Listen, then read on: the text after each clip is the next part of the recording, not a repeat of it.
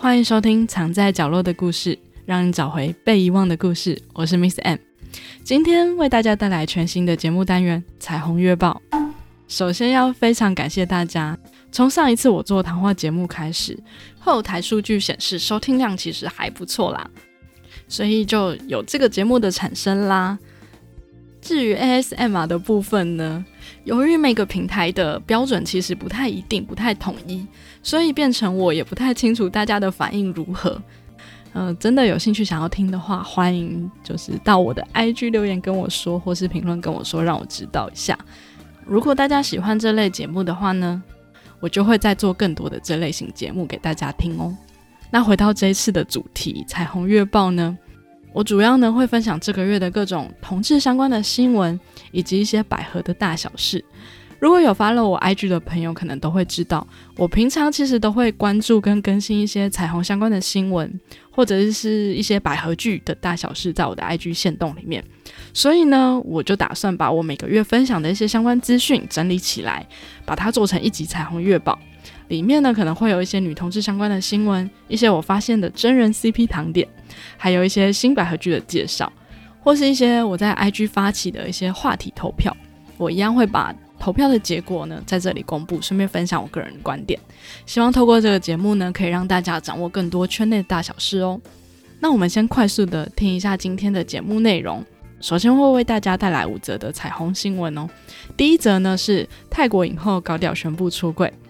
他认爱了小他十七岁的混血女星哦，并且已经见了双方家长。第二则呢是瓜地马拉，他公布了一个法令，除了加重堕胎的刑罚之外呢，同时也禁止了同性婚姻，以及禁止学校教授多元性教育。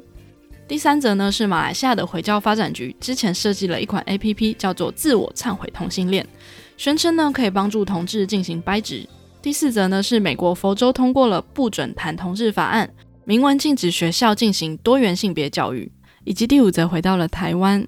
台湾的同志团体呢，呼吁修订人工生殖法，允许台湾同志在台湾进行人工生殖。接下来我会分享一些百合资讯以及百合戏剧推荐，分别是美国电影《夜路》及香港电影《喜欢你是你》。马上进入我们的第一则新闻：泰国影后高调宣布出柜，认爱小十七岁混血女星。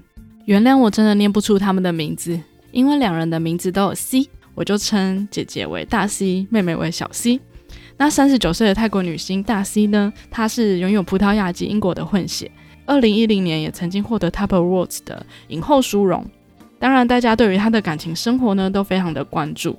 从去年开始呢，就会时常看到她在她的 IG 上面晒出她跟另一位新生代女演员小 C 的合照，而小 C 比大 C 小十七岁。并且拥有泰国、德国、苏格兰及美国的血统，两人亲密的举动呢，让许多网友都开始猜测两人是否是有达以上呢？没想到呢，最近大 C 在接受泰国媒体的访问时，就直接公开出柜了，大方承认了他与小 C 的恋情，并且坦言他们两人已经默默的交往了一年喽。对于自己的身份呢，相当的坦然。认为爱就是爱，所以跟女友的所有相恋的过程都是自然的发生的。目前稳定交往中，而且相当幸福哦，并且直呼自己现在眼里只有他。大 C 也透露呢，已经将女友带回家给妈妈看过，妈妈也相当的祝福两人哦，是一则相当幸福开心的新闻呢。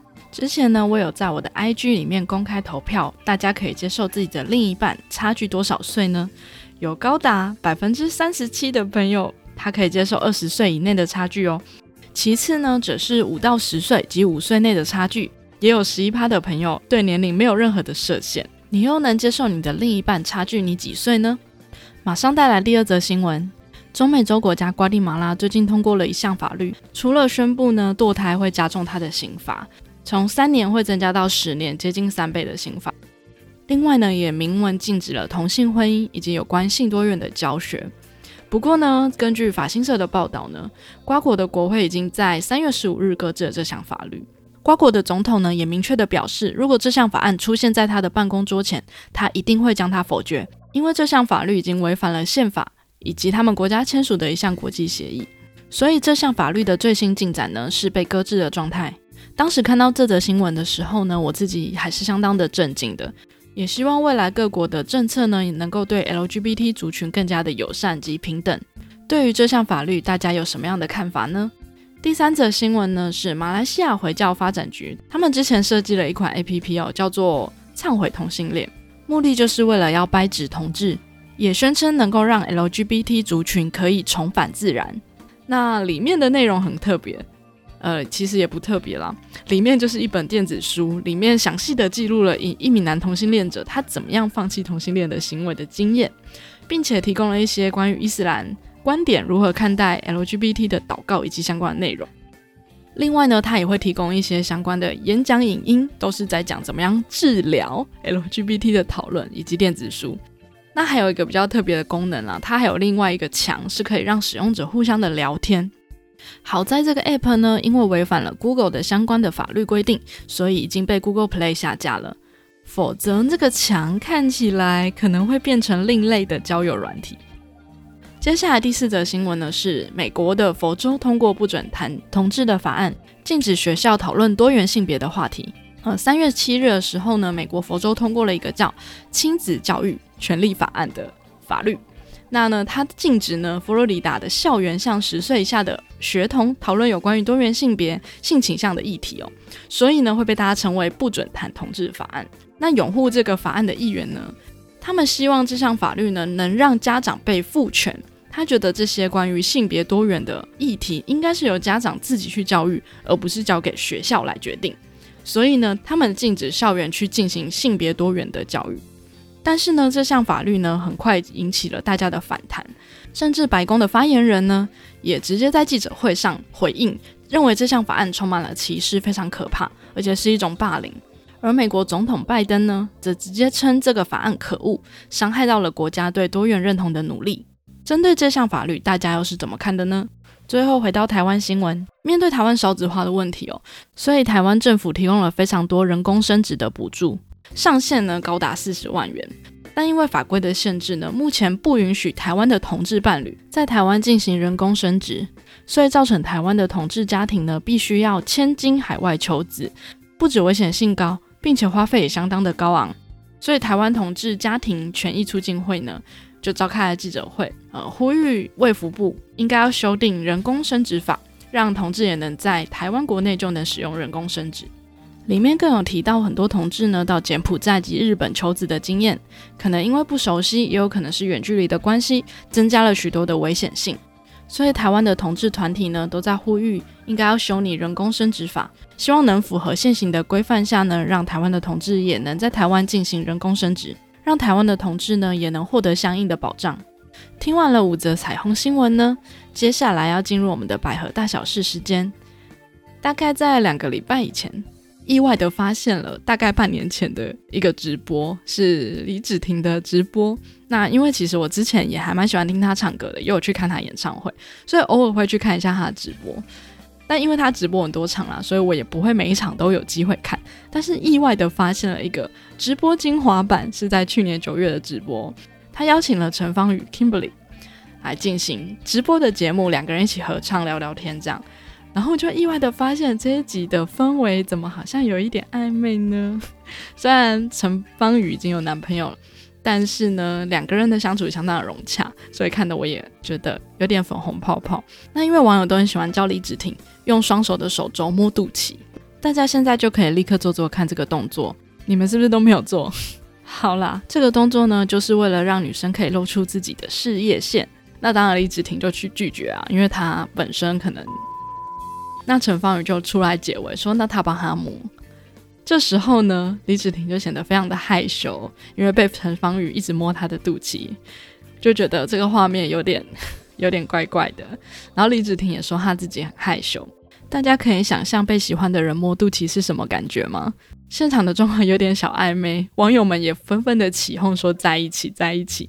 好，然后呢，李芷婷呢，她后她也在这场直播有谈到说，她认为很多女生都是双的看法，不知道大家觉得如何？所以我有在我的 IG 里面，就是发起了投票，问大家认不认同这个说法呢？那投票的结果呢是百分之九十二的朋友都认同这个观点。那当然也不排除就是追踪我 IG 的朋友们可能本身都不太直，所以敷衍看人机，所以都会认同这个看法。那我自己觉得呢，大部分的人的性向应该也是属于流动性的，只是呢，我不会这么乐观，我会觉得大部分的人都还是异性恋为主。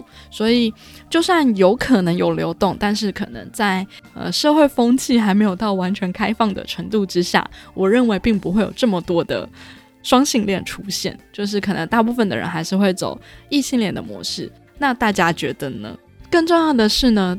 李芷婷讨论完了这个双的话题之后呢，陈芳宇呢就自己自爆了。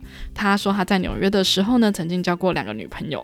那我当然是很惊讶啊，因为我只知道他交过男朋友，最近算是很公开的放闪，而且很稳定的交往中，也很祝福他。只是没想到，哎，他居然也是双呢。但也不是那么惊讶，因为我知道他之前有拍摄一个 MV 叫《管理的拥抱》，那里面呢就是跟女生有接吻的吻戏。MV 的女主角呢已经有男朋友了，可是呢，她还是跟他有一点情愫在里面呢，也有这个女女的吻戏。那一样呢，我会把相关的连接，包含这次直播还有这个 MV 的连接，我都会放我的资讯栏。如果大家有兴趣，也可以点资讯栏的影片去观看哦。另外补充一下，其实这些我发现的东西，我都会比较及时的更新在 IG 里面。如果大家比较想要及时的追踪一些相关的。资讯那可以追踪我的 IG。那如果觉得呃没关系，我就等这个一个月的一次的彩虹月报也 OK。我会把我这个月有发现的一些百合大小事录成每个月的彩虹月报。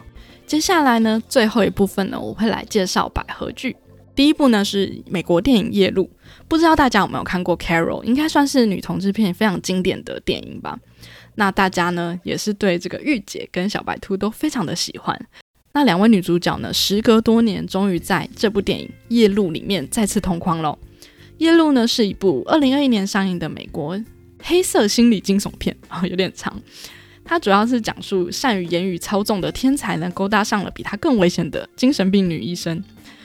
那在这部剧里面的两个人并不是主要的剧情线，所以呢，两个人同框镜头也只有短短的几秒，也没有什么感情戏。但是呢，有兴趣的朋友。或是对于 Carol 有情怀的朋友，还是可以找这部片来观看哦。说到 Carol，其实呢有点惭愧，我不久前才刚看完这部电影，而且是因为看到叶露他们两个再次同框，所以我才会去看 Carol 的。一开始其实我是抱着很平静的心态啦，因为我会觉得，呃，我看了蛮多部美国的电影，都不是非常的 happy，只能这么说。但是这部真的有让我跌破眼镜。就是超出我原本的预期，到后面我真的有一种失恋的感觉，而且是那种初恋的失恋的感觉。究竟能不能选择和真心爱的对方走下去呢？相信是大家都曾经经历过的痛苦抉择。所以没有看过的朋友呢，还是推荐可以收看一下这部剧。那如果看过这部电影的朋友呢，也可以找时间再重温一次这部剧哦。接下来呢，介绍第二部电影是香港的电影《喜欢你是你》。那这部片其实也是有一位网友咪 A 推荐的。好了，我就直接预告了，这部电影呢会是我下次主题的剧情，所以针对剧情的部分我就不会多说了，我就是简单讲一下这部剧情到底在说什么以及我的感想。其实一开始看到这部电影的时候，我有种熟悉感，对，因为我有种看到了香港的那些年的感觉，就是青春爱情电影。因为其实故事的开头就是女主角她参加她。中学初恋的婚礼开始的，所以就会想到那些年，然后又有一点结合了我的少女时代的感觉，因为里面有很多两千年附近的一些情怀，就是一些那时候的偶像。那当然我不是年代啦，是那个年代的，请举手让我知道好吗？就是有那种呃复古的青春爱情电影的氛围。那拍起来也是比较小清新的感觉，跟我们想象中香港电影可能不太一样。那故事呢，其实是从女主接到她中学初恋女生的电话，邀请她当她的伴娘开始。接着呢，他们就会倒数回到两人中学时期的故事。因为是设定在两千年附近了，所以会觉得香港跟台湾的背景其实还是相对有点相似的。你会懂它里面讲的这些背景，这些人是谁，所以才会给我有种那些年加上我的少女时代的感觉。那这部电影的内容我就不多说了，会留到下一期跟大家解释。但是这部电影呢，我认为虽然剧情会有种似曾相识的感觉，但是也是因为这样，每一个人应该都会因此想起记忆中的某个人或某件事吧。接下来我可能要说一句有些老派的话，有时候呢，回忆可能就是因为它不完美，所以才会觉得美丽，这就是青春的感觉。好。好啦，那以上呢就是我今天分享的五则彩虹新闻、一则百合资讯以及两部百合剧的介绍。不知道大家对于今天的节目有什么样的看法呢？如果有任何的想法，都欢迎到 IG 留言跟我说。那今天节目就到这边。如果想要更及时的 follow 我发布的新闻及百合大小事，也欢迎追踪我的 IG，还可以一起参与话题投票哦。不知道大家对于《长月报》第一季有什么感觉呢？我自己是蛮喜欢的啦，希望大家可以多给我一点回馈哦。那我们下次见，拜拜。